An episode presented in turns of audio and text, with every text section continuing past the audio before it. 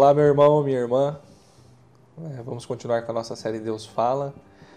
É, espero sinceramente que Deus esteja falando com você essa semana por meio de Sua palavra. Hoje eu quero ler com os irmãos os versículos 12 e 13 do Salmo 19. Versículos 12 e 13, que diz assim: Quem pode discernir os seus próprios erros?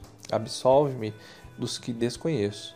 Também guarda o teu servo dos pecados intencionais ah, que eles não me dominem, então serei íntegro, inocente de grande transgressão.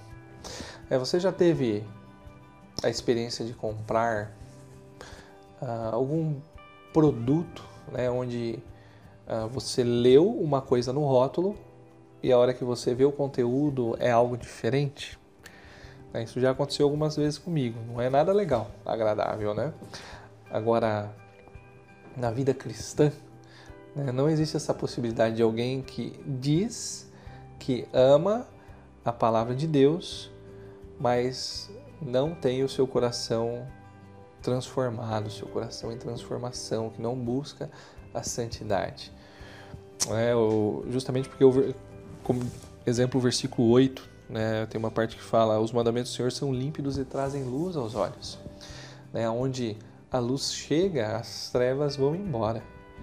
Né? Quando conhecemos a palavra de Deus, né, as máscaras caem, as mentiras elas são expostas, as desculpas elas são diluídas, né, porque quando lemos a palavra de Deus, a palavra de Deus nos lê, né, e aí então por meio da ação do Espírito Santo, né, ela nos convence né, do nosso pecado, né, ela vai parte a parte do nosso coração, né, trazendo luz, iluminando as nossas trevas e nos, nos moldando né, ao seu caráter santo.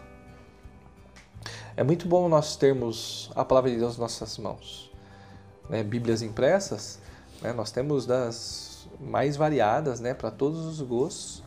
É, aplicativos de celulares, onde nós temos porções, né, centenas de versões de Bíblia na nossa mão. Mas é, é bom né? Também é muito bom a gente ter a palavra de Deus nas nossas mentes.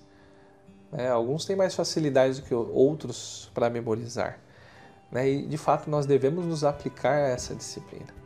Mas muito melhor do que isso é termos a palavra de Deus em nosso coração. Né? Pois é ali né, onde nós começamos a sermos transformados e é nessa esfera onde somos também edificados. Né? Como que nós podemos nos santificar, né? viver de uma maneira que agrade a Deus? Né? O Salmo 119, 9 né? fala como pode o jovem manter pura sua conduta, vivendo de acordo com a tua palavra. Então, se você obedecer a palavra de Deus, você vai viver de uma maneira que agrade a Ele. Agora, como que eu faço isso? É, o versículo 11 pode ser uma boa oração para o nosso dia de hoje. É, guardei no coração a tua palavra para não pecar contra ti. É que Deus nos leve a de fato internalizar a palavra do Senhor não só como um exercício é, cognitivo, né, intelectual de conhecer, como se fosse só armazenando coisas nas nossas memórias, mas que a palavra de Deus de fato penetre os nossos corações ao ponto de produzir vida, né, de trazer de fato verdadeira transformação. Deus te abençoe hoje, meu irmão.